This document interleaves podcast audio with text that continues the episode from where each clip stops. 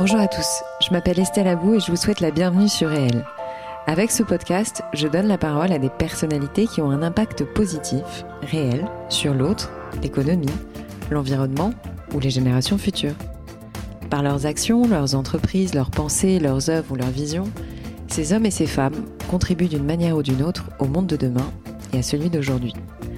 Si vous aimez le podcast et que vous voulez me soutenir dans ma démarche, la meilleure manière de le faire, c'est de vous abonner, de mettre 5 étoiles à l'épisode, de le commenter ou encore d'en parler autour de vous sur les réseaux sociaux et dans la vie réelle. Alors je vous souhaite une très bonne écoute et on y va. Alix, euh, je suis ravie de te retrouver pour ce neuvième épisode de nos conversations thérapeutiques. Donc, tous les mois, on se parle, pour ceux qui ne le savent pas, de sujets qui nous tiennent à cœur et on rentre vraiment dans le sujet de manière euh, quasi, euh, j'ai envie de dire, psychanalytique. Tu es thérapeute et hypnothérapeute au sens large.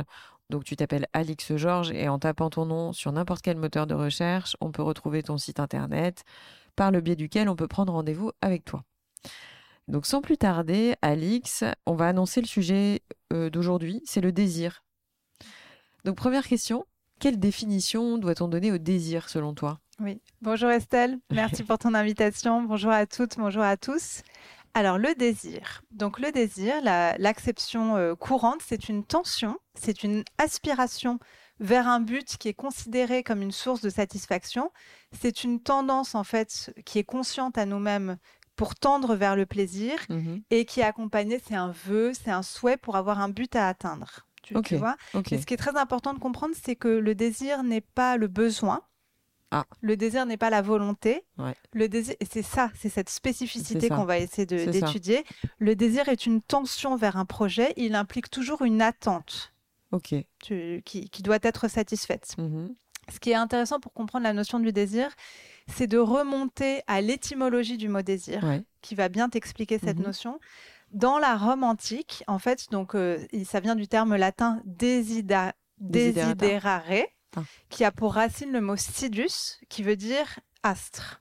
Et en fait, donc dans la Rome antique, l'opposé de desiderare, c'était considerare, qui voulait dire contempler un astre. Et Hmm. l'opposé de desiderare, c'était regretter son absence.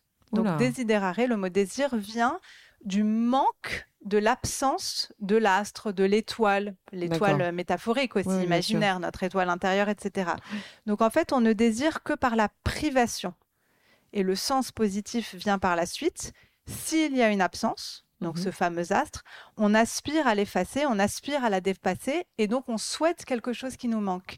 C'est ce que j'essaye, donc c'est ce qu'il faut essayer de comprendre dans cette notion de désir. Le désir est toujours creusé par le manque. C'est ça. Je te disais justement qu'il faut le, le, le différencier du besoin. Le besoin va combler. Euh, besoin de nourriture, besoin de manger, besoin de dormir, euh, je te parle de besoins vitaux. Mhm. Quand le besoin est assouvi, le besoin comble, alors que le désir creuse. Le désir, il y a toujours cette notion de manque et de privation, et c'est ce qui va créer cette tension à l'intérieur de nous qui va nous permettre de nous projeter. C'est là où le désir peut être très positif, Mhm. quand il nous projette vers quelque chose, comme il peut être négatif quand on devient esclave de son On désir. va en reparler après. Exactement. Donc c'est ça, donc manque et incomplétude. C'est ce Exactement. sentiment de, de- de- de- de- d'être incomplet si on n'accomplit pas ce désir, enfin si on n'assouvit pas. En ce fait, désir. c'est c'est exactement ça. Ouais. Désirer, c'est faire l'expérience de son incomplétude et de celle de l'autre. Et ce que, ce que nous apprend cette notion, en fait, on désire tous. Le désir, c'est une énergie vitale. Si tu n'as pas de désir, c'est un des, un des symptômes de la dépression, Mm. c'est qu'on va, c'est que tu vas mal. Mm, Tu, mm, tu vois ce que je veux dire? Mais Donc, c'est dans ce Je sens. vois tout à fait. Bah, C'est- c'est de la libido en fait, la libido au sens large. c'est- Sans parler de sexe, enfin de sexualité, Oui. mais c'est de la libido pure. Oui, c'est exactement ça. C'est la pulsion libidinale qui est, une pulsion euh, sexuelle, mais qui est sur- aussi et surtout une pulsion de vie, Ouais. qui est à l'inverse en fait de la pulsion euh, de mort. Mm, mm. Donc la pulsion du désir, c'est une pulsion qui est extrêmement positive et qui est une pulsion, pulsion d'énergie vitale. Mm. Elle nous amène, il y a la dimension d'un projet, d'une quête, d'une recherche et donc d'un dépassement de soi. Tu, tu vois ce que je veux dire? C'est ça.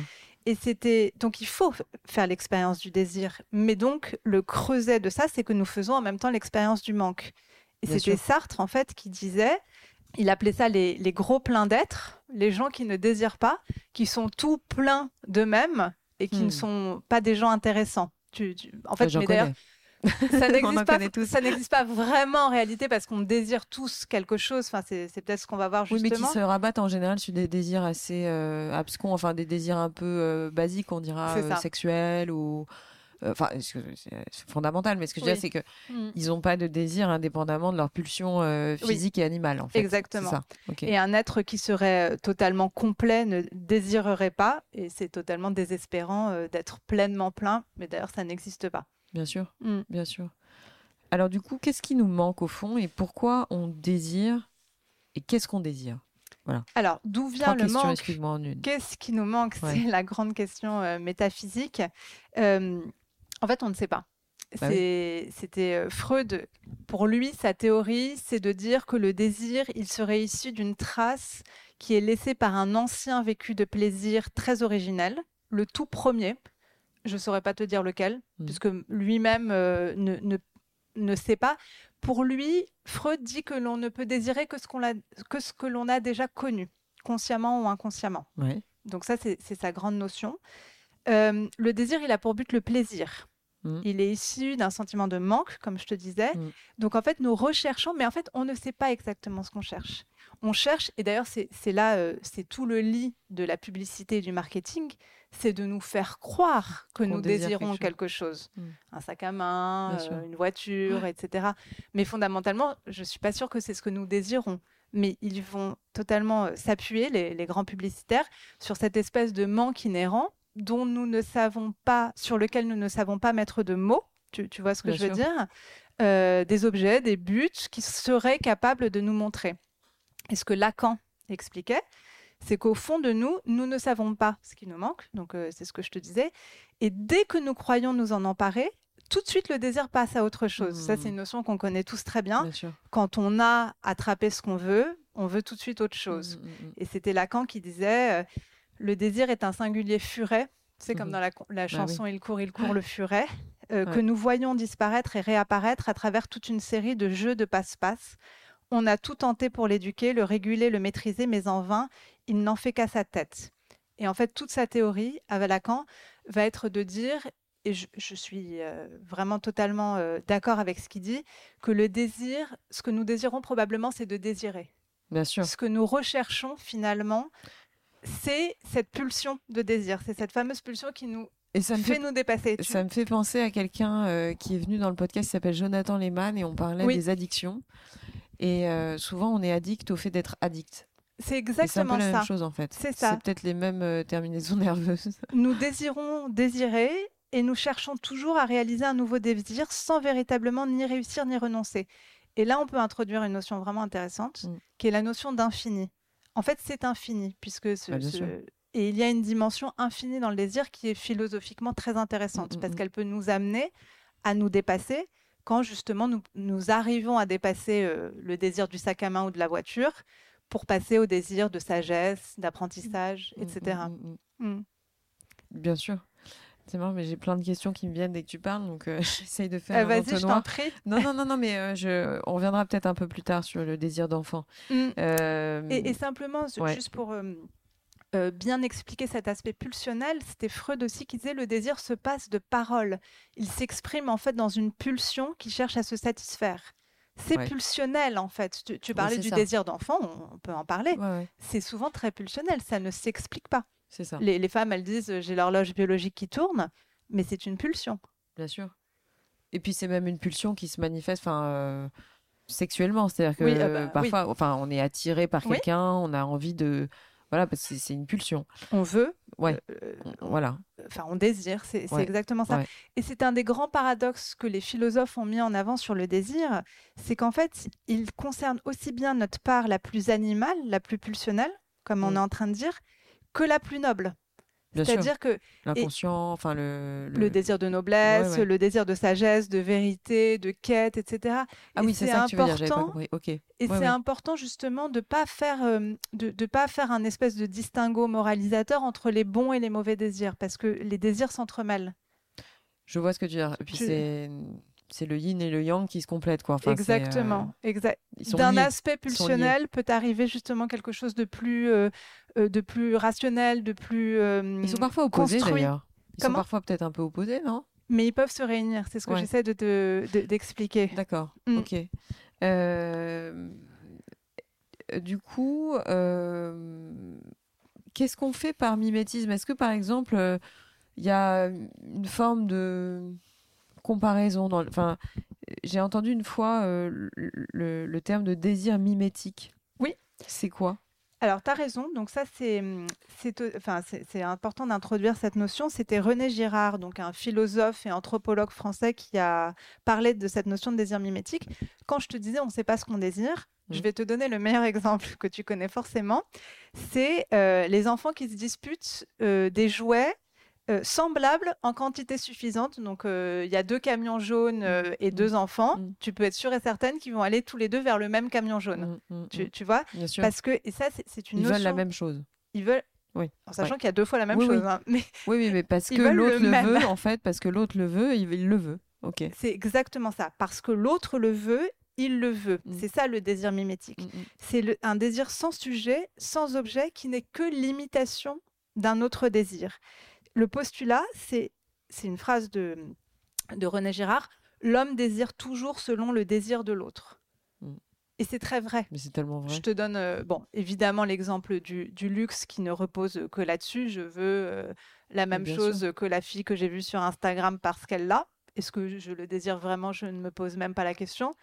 Euh, pourquoi euh, un restaurant euh, où il y a la queue nous attire plus qu'un restaurant où il n'y a pas la queue? Enfin, tu, tu vois ce que je veux dire? C'est parce que l'autre y va. Mais j'en viens même au code de la beauté, c'est-à-dire qu'en fait, euh, je sais pas quand, à quel moment on a déterminé qu'il y avait des canons de beauté. Oui. Du coup, tout le monde est subjugué par telle catégorie de femmes C'est ça. parce que tout le monde finalement l'adulte. Enfin, Oui.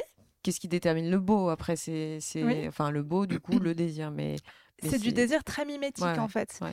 Il y a un exemple très intéressant, c'était, euh, euh, il y a une émission de Nicolas Hulot euh, qui est allé dans, qui, ça va t'expliquer cette notion, qui est parti dans les steppes sibériennes euh, voir une famille qui vivait dans une tente, enfin tu sais comme Mm, il faisait mm, euh, mm. à l'époque.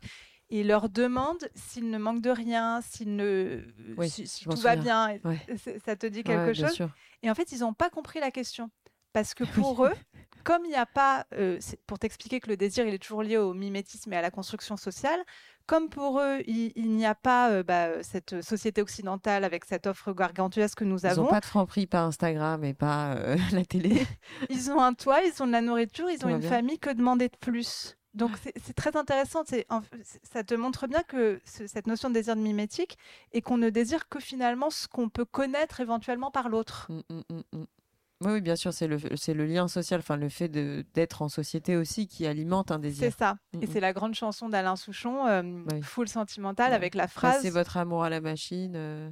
Non, On nous ça inflige Ah des oui. désirs qui nous affligent. Oui, c'est ça, exactement. C'est exactement ça. Ouais. Oui, Mm. mais ça, ça commence par passer votre amour à la machine. Je m'en souviens de cette chanson. Non, c'est pas celle-là. non, c'est euh, Full. Sentimental. Ah oui. je- Ah oui, excuse-moi. Je confonds. T'as raison. excuse-moi. Avec cette phrase, on nous On inflige. nous Claudia Schiffer, on nous Paul Sulitzer, ça y est. Exactement, Ouais. c'est ça. Exact. Magnifique chanson. Très belle. Donc du coup, on se retrouve à finalement euh, désirer quelque chose qui n'existe pas, ou en tout cas qui est très imaginaire.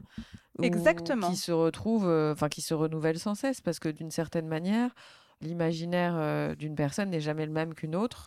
C'est ça. Et Euh, t'as tout compris. ouais, Le désir, il, il repose sur l'imaginaire, il repose sur le symbolique, il ne repose, je pense, absolument pas sur quelque chose de, de concret, réel. ouais. Et tout notre enjeu à nous, en tant qu'être humain, c'est d'aller creuser notre désir à nous C'est ça, pour ne pas tomber dans le désir de l'autre bien sûr. slash euh, le désir Ouais. euh, mimétique. Ouais. Et aussi pour ne pas tomber dans l'écueil de l'insatisfaction chronique. Chronique, c'est ça. Puisque notre imaginaire, surtout ça, dans nos sociétés, est, est- est extrêmement stimulé par la publicité, par l'image. Donc on a effectivement le, ce grand danger qui nous guette de tomber dans l'insatisfaction chronique parce que c'est vrai qu'on n'aura jamais assez. C'est terrible. Oui. Les grands paradoxes du désir et, et- et comment on fait pour pas devenir esclave de ses désirs? Alors, ça c'est la grande leçon des épicuriens Ouais. et des stoïciens. Donc pour Épicure, c'est toute la question en fait qu'il va évoquer. Pour Épicure, la sagesse, d'ailleurs je, je Ouais. fais une parenthèse, Ouais. le terme épicurien qu'aujourd'hui on utilise est un contresens par rapport à la vraie thèse d'Épicure qui est une thèse d'ascétisme. Mm, mm, Alors qu'aujourd'hui, épicurien, on le voit comme. euh, J'avais découvert ça. Et oui. Je l'ai découvert sur le tard d'ailleurs, ouais. Aujourd'hui, pour nous, l'épicurien, c'est le bon vivant, etc. Ça. Alors que pour Épicure, c'était pas du tout ça. pas du tout ça le cas. Ouais, mais c'est, je m'en souviens très bien de ça. Lui, il va très rapidement constater en fait que le plaisir est problématique parce qu'il est il est connecté à une sensation immédiate qui est l'étalon de la valeur. Donc, Mm. Il est, con- il est, hum, il est comment dire, il est lié à euh, ce qui est instantané. Et pour le renouveler, il faut le diversifier et l'augmenter. C'est tout le problème de l'addiction. Bien sûr. je, je veux tout de suite, etc. Et en fait, ce que Épicure constate très rapidement, c'est que le plaisir est finalement très éphémère, qu'il se lasse et que tous les maux qui sont entraînés par le plaisir sont supérieurs au plaisir engendré. Mm, mm. L'exemple typique, euh, c'est l'addiction, ça c'est clair. Et en fait, il va dire cette phrase, le bonheur ne consiste pas à acquérir et à jouir, mais à ne rien désirer parce que cela consiste à se libérer. Mm.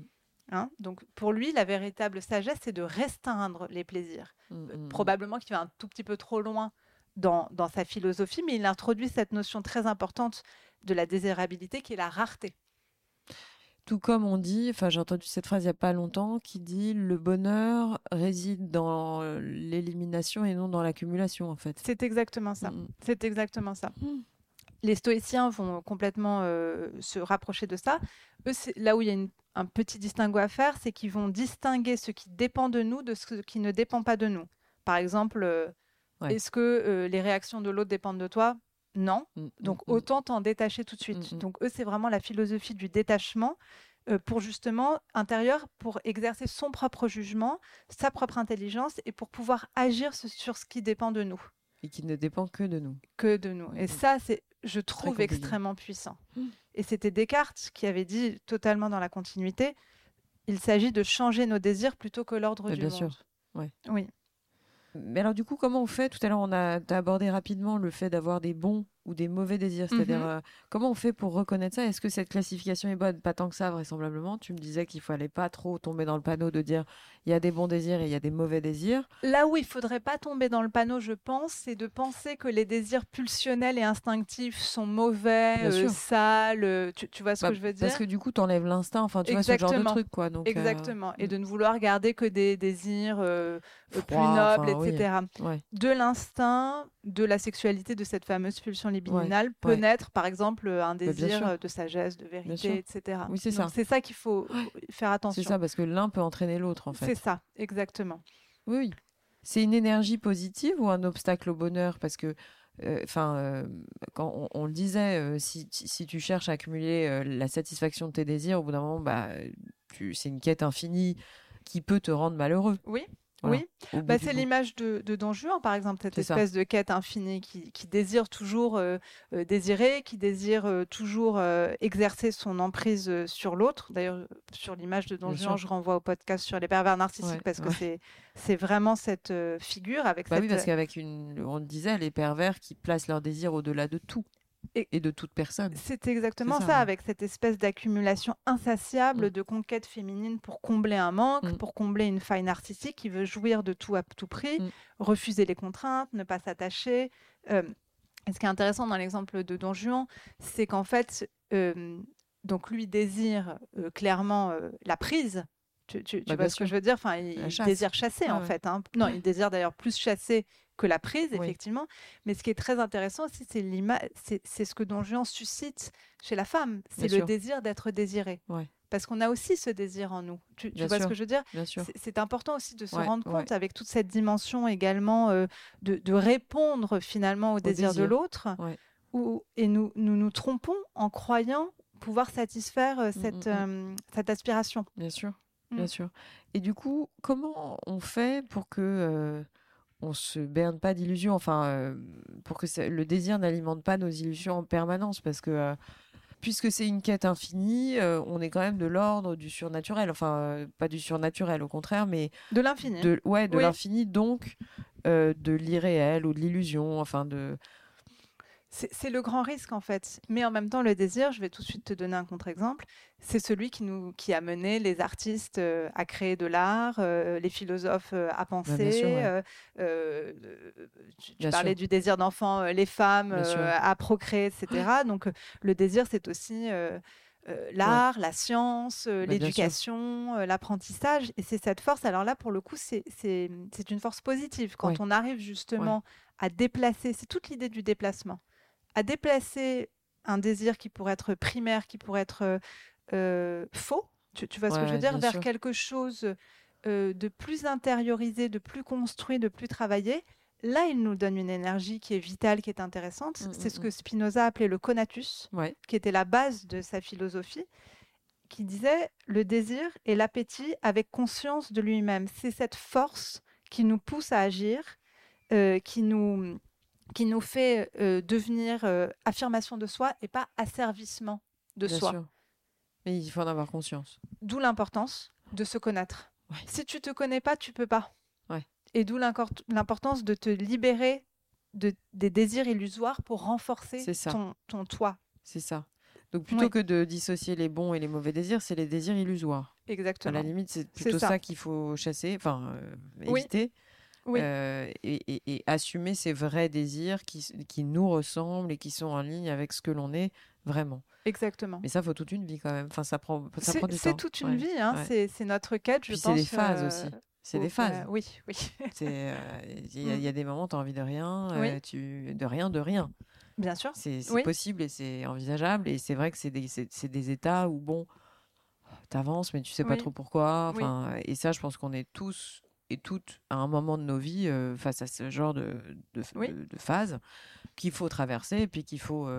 Mais qui sont il- souvent des phases extrêmement fertiles, hein, en Mais bien sûr. réalité. Parce qu'en Mm. fait, c'est comme une espèce de mise en recul, enfin, Oui. tu vois, où tu te dis, bah, c'est la mer qui se retire pour mieux Oui. repartir. Donc, euh, Exactement. tu fais C'est table c'est rase. cette fameuse euh, phrase 'fin, que, que je dis euh, souvent aux patients, c'est c'est un gros cliché, mais en chinois, le mot crise veut dire danger, mais veut également dire opportunité. bah, bien sûr. Ces moments dont tu parles, des, des moments effarti- Mais c'est effectivement même de pas tant des crises, à mon avis, finalement. Hein. C'est pas, je sais pas si c'est des vraies crises, mais tu as des, t'as des périodes dans la vie. Alors là, c'est difficile de savoir si tu es heureux ou pas, Mm. Parce que euh, tu ne désires plus. C'est-à-dire Oui. que, en fait, tu vois, tu peux avoir ce sentiment. Finalement, bah écoute, euh, moi, comme, t'es, comme les copains de Nicolas Hulot, là, euh, bah ça va, j'ai un job, Mm. j'ai une maison, j'ai un mari, j'ai. Mais ça ne veut Tu pas dire qu'ils ne désirent pas. C'est juste qu'ils ne désirent pas ce que nous désirons en tant qu'occidentaux, mais ça ne veut pas dire qu'ils ne désirent pas construire une famille, qu'ils ne désirent pas euh, Oui, avoir une vie agréable, donc, avoir un ouais. lendemain meilleur. Je, je pense qu'on a, on, on a tous, on porte tout ça en nous. Par contre, quand on se met à ne plus rien désirer, c'est symptôme de dépression. mais on, en fait, on, on ne désire jamais. euh, Enfin, on peut pas cesser de désirer totalement. C'est ce que je te dis. Ouais. C'est- là où c'est une la force qui est extrêmement gros, positive. On oui. s'en rend pas compte. oui, Mais même si t'as pas euh, les mêmes désirs que qu'auparavant, à savoir, euh, je sais pas moi, euh, un voyage, un job, Oui. euh, une paire de chaussures ou je ne sais quoi, ou une amitié ou Mhm. peu importe, bah t'as des nouveaux désirs, mais qui se manifestent au quotidien dans ton action, mais qui sont pas forcément euh, les mêmes qu'avant et qui sont euh, des manifestations de ton action au quotidien. c'est ça. Ouais. C'est ça. Et tu peux désirer des choses extrêmement simples. Tu peux désirer euh, Bah bien élever ton enfant, bien t'occuper de ta famille, déjà pas simple, mais ouais, donner un sûr. bon repas ça. aux gens que tu aimes, ça. passer une bonne journée. Enfin, c'est, Ouais, il me bien semble sûr. que c'est, des désirs Bah, qui sont même sûr. très nobles. hein. Bien sûr. Est-ce que ça favorise une ouverture à l'autre? Bien Qu'est-ce sûr. que ça, tu vois, qu'est-ce que ça génère euh, Voilà, comment jauger, tu vois, ce rapport à l'autre finalement au sein du désir? C'est-à-dire que c'est une ouverture, mais en même temps, euh, tu Mais peux si, vite justement, basculer. là, dans les exemples que tu es en train de donner, quand Mm. tu dis tu peux désirer bien éduquer ton, en- ton enfant, etc., tu vois bien que tu es en train d'introduire la dimension de l'autre. Ouais. Tu- Oui, oui. Et, et c'est, c'est exactement cette notion. C'est cette notion qu'en fait, de- dans le désir, il y a, toujours le manque. Et il y a- toi. et il y a toujours le manque. Ouais. Et en fait, le manque devient positif. Il est une richesse qui va nous nourrir et donc nous projeter vers l'autre, mais ça. vers vraiment regarder l'autre. Pas l'autre pour ce qu'il va peut-être me donner ou ce qu'il représente dans mon fantasme, mais pour vraiment qui il est. Tu, tu vois, donc c'est en expérimentant Mm, mm, mm. ce manque, ça c'était toute la théorie de, de Lévinas dans son rapport à l'autre. Il disait en fait l'autre nous amène vers l'infini. Donc Bah oui, désirer l'autre, désir- pas au sens sexuel, hein, enfin Oui, oui, simplement désirer rencontrer l'autre, c'est euh, finalement aller vers l'infini. C'est le, regarder l'infini. Et pour lui, c'est ça le moteur du bonheur, c'est ça le moteur de l'amour et de la liberté. Bah, en fait, j'ai envie de le mettre à l'échelle de la société parce qu'en fait, faire société devrait être un désir. Et aujourd'hui, euh, on a peut-être des crises euh, actuellement, Oui, sociales, politiques ou autres. Enfin, voilà, on sait que il y a des gens qui sont pas en très bon état et, et que la France n'est pas forcément. euh, Enfin, il y a des bons aspects euh, et, des, et des moins bons aspects, mais ce que je veux dire, c'est qu'il y a, il y, a, il y a un jeune homme qui est passé dans mon podcast et qui m'a dit une chose en fin d'épisode que j'ai trouvé très sensée. On n'a pas écrit de projet commun. Oui. Il dit Je suis en Mhm. attente de notre projet commun. J'ai trouvé cette phrase extraordinaire parce qu'il est jeune et, euh, et il a raison. C'est-à-dire qu'en fait, a complètement raison. Mm. ce désir de faire société, Mm. c'est vrai qu'on le ressent plus trop. C'est exactement ça. C'est qu'en fait, l'énorme problème de nos sociétés occidentales, enfin ça, on en avait parlé aussi dans le podcast sur euh, les pervers narcissiques et sur euh, l'ère du narcissisme, c'est l'individualité. C'est ça. C'est le fait que tout le monde ne regarde plus comme midi à sa porte. Enfin, tout le monde. Bah si, parce que finalement, on, on est là à assouvir nos petits désirs personnels sans, euh, sans finalement essayer de trouver une manière d'assouvir un besoin, enfin un désir global. Exactement. Et en fait, ça c'est encore toute la théorie de Lévinas. C'est on est heureux véritablement quand on, on rencontre l'altérité, Bah oui. parce qu'elle nous nourrit, Ouais. parce qu'elle nous, elle nous ouais. donne de l'énergie, elle nous donne de l'espoir, elle nous donne euh, envie de rencontrer, de, de vivre une aventure, Mm. de sortir ensemble, de sortir de soi. Mm. En allant rencontrer autrui, c'est là qu'on devient dynamisant et non plus désespéré. C'est ça. Oui, C'est-à-dire qu'en fait, moi, c'est ce que j'observe, c'est qu'on est peut-être tous tombés dans le panneau de la société de consommation. Alors, je veux pas passer euh, pour radical quand je dis ça, mais à force de, d'assouvir nos petits désirs, on en a oublié les grands, en tout cas. Tu vois ce que je veux dire? Enfin, il n'y a pas de petits ou grands, mais Bah, si, d'une certaine Oui, manière. bien enfin, je veux dire, sûr. tu vois, quand tu as de la livraison à Oui. domicile du repas, Mm. eh ben, j'ai testé. Au début, Mm. tu trouves ça extraordinaire. Mm. Mais à la fin, t'en peux plus, en fait. Ah bah, bien sûr. C'est horrible. Oui. Tout est horrible dans cette démarche. Tout. La- L'asservissement de ce pauvre garçon Oui. qui vient euh, te livrer ton Mais c'est probablement la première chose d'horrible, c'est que dans ce cas, on ne, on ne parle même plus l'autre, on ne voit même plus son Non. visage. Non, mais ça, c'est Il, sûr. il est un objet qui se déplace pour satisfaire euh, notre euh, désir de manger. Enfin, Exactement. Et de pas se déplacer. Et de pas Oui. gagner son repas, en fait. Oui. Tu vois ce que je veux Ah dire oui, C'est- je suis complètement et, puis, tu te retrouves avec un repas que tu ne savoures pas Non. Du Mm. tout. Parce qu'il est là. Tu vois ce que je veux dire On te l'a Oui. foutu sous le nez. Oui. T'as pas dû euh, le cuisiner. T'as pas dû Mhm. te déplacer pour aller dans le Oui. restaurant qui fait. T'as pas dû, euh, je sais pas. Mm. C'est pareil pour euh, la littérature. Enfin, il y a pas Mm. longtemps, j'ai posté un- une photo d'une librairie Oui. sur Instagram, sur le compte du podcast. Et je, parce que j'étais en librairie, moi j'y vais souvent parce que ça me, ça me nourrit, j'adore. Je, voilà, tu regardes les nouveaux livres, etc. Bon, il y en a de plus en plus. Mais euh, ce contact que tu as avec ton libraire, euh, le fait de, d'arpenter les rayons, de regarder, d'observer, de sentir, de, de voir si les gens euh, euh, prennent le livre et le reposent ou le prennent et se Mhm. l'arrachent et vont le Mhm. payer. Tous ces trucs que tu as quand tu es en physique, en réel, Mhm. alors qu'aujourd'hui, on le sait tous, tu as une application qui peut te livrer ton bouquin en 24 heures. Oui, oui. Ben, tu Mhm. remarqueras, et moi je l'ai, remarqué, hein. alors oui, on a tous été un peu concons à commander les livres, tous, peut-être pas tous, mais tu peux commander ton livre et l'avoir en 24 heures. Bah, tu vas pas le lire en fait, Oui. tu vas l'accumuler. Oui, Je suis complètement d'accord. oui. Alors qu'un livre que tu es allé chercher en librairie, que Mhm. tu as choisi, Mais tu l'as désiré. tu l'as désiré. C'est exactement ça. Et c'est ça qui est quand Mhm. même. euh, Oui. Donc en gros, on a, on a pareil pour, euh, je sais pas, pour n'importe quoi en fait aujourd'hui, puisqu'on peut tout acheter et qu'on peut tout avoir sous 48 heures, Mhm. tout, y Oui. compris des humains. hein. Oui. Enfin, euh, avec des applications de rencontre, c'est pareil. hein. Oui, Donc, euh, totalement vrai. Mhm. Bah, du coup, ça a cassé le Oui. désir. Oui, tout ce que tu dis est très vrai. Enfin, euh, moi, je, me, je, je, juge pas du tout les gens qui vont sur des applications de rencontre, au contraire. Mais je dis juste que ça peut paraître parfois comme de l'abattage, quoi. Ça peut paraître comme de l'abattage. Oui. Oui. Autant d'un côté que de l'autre. Oui. Toi, Oui. quand tu es en demande. Parce que c'est de la consommation pure. Parce Ouais. que où est la notion de désir quand tout est accessible, quand tout est immédiat, quand il n'y a euh, même plus la notion même de rareté ou de, de plaisir de la rencontre, quand tu juges quelqu'un sur une photo, comment tu peux même le désirer?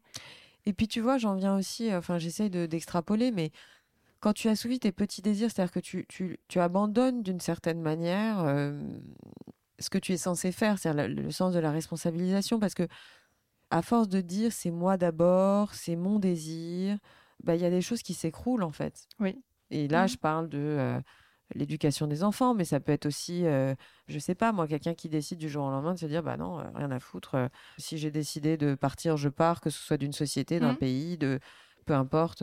voilà. Et le désir est pas souvent, pas toujours sans conséquences graves. Évidemment. Voilà. Oui, Donc, euh, oui c'est tout le, ce lien à l'autre, c'est Ouais. tenir compte de l'autre, c'est regarder l'autre, c'est Mm, mm. c'est toute la notion d'empathie en fait, c'est essayer au maximum de se mettre à la place de l'autre. Il existe euh, autant que tu existes, que j'existe. Et, Mais et- c'est ça, parce qu'en fait, si Mm. tu veux, c'est vraiment euh, la liberté a un coût. C'est-à-dire que et parfois, les gens veulent pas de ce coup-là. Enfin, euh, ce c'est exactement ça. tu vois, oui, oui. c'est-à-dire que, ouais, tu peux toujours, tous les jours décider d'écouter ton désir, mais dans ce cas, il faut assumer les conséquences. Oui. Et j'ai un peu le sentiment que parfois, euh, de plus en plus souvent, dans plein de champs de la société, les gens n'assument pas les conséquences de la réponse à leur désir, quoi. Bah, totalement. C'est euh, l'exemple classique, euh, le, le couple où Ouais. euh, c'est très malheureusement très souvent les hommes euh, qui partent parce qu'ils en ont marre, euh, Mm, alors qu'il y a des enfants, il y a je Mm. sais pas quoi, et, Mm, et mm. que tout d'un coup j'ai le désir d'autre chose, de vivre une autre vie, de, Ouais, ouais. de, de, de voir ailleurs. Mais c'est- quoi? Enfin, c'est euh, quand il y a quelqu'un d'autre, quand il y a un enfant, quand il y a. Je, je, je comprends, je suis pas du tout contre Non, le non, divorce, hein, bien non, évidemment. C'est hein. sujet, mais, Mais- euh, c'est vrai que bah, s'il y en a plus qu'avant, euh, c'est que ça, tu vois. ça veut dire quand même quelque chose. Ça veut dire quelque Oui, chose. évidemment. Et parce qu'avant, enfin voilà, on le sait tous, euh, avant, euh, les hommes ou les femmes satisfaisaient leurs désirs, mais ne plaquaient pas tout pour autant. C'est exactement ça. Oui. Alors, euh, qu'est-ce qu'il y avait de vrai qu'est-ce qu'il y a de bon ou de pas bon Mm. là-dedans, je sais pas. Mm. Mais au bout du bout, tu plaquais pas tout, quoi. Enfin, tu prenais tes dispositions. On pourrait en parler pendant des heures. En tout cas, merci parce que tu m'as appris plein de choses. euh, Je t'en prie. C'était un épisode très Mm. philosophique. Oui, plus Et, euh, philosophique que, ouais, que ouais. d'habitude. Et c'est chouette aussi, ça me fait du bien, moi. Mm. Euh, donc merci Alix, on se retrouve euh, bah, le mois prochain Avec pour un plaisir. nouvel épisode. Merci beaucoup, à bientôt, bye bye. Merci Estelle, merci à toutes, merci à tous. Au revoir.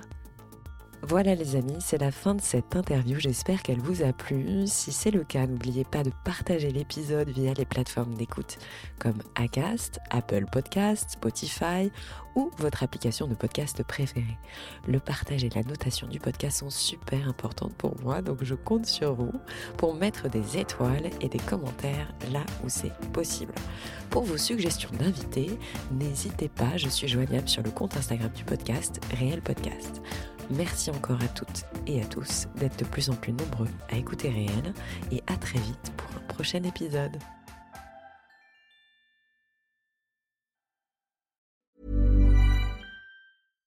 When you make decisions for your company, you look for the no brainers. And if you have a lot of mailing to do, stamps.com is the ultimate no brainer. It streamlines your processes to make your business more efficient, which makes you less busy.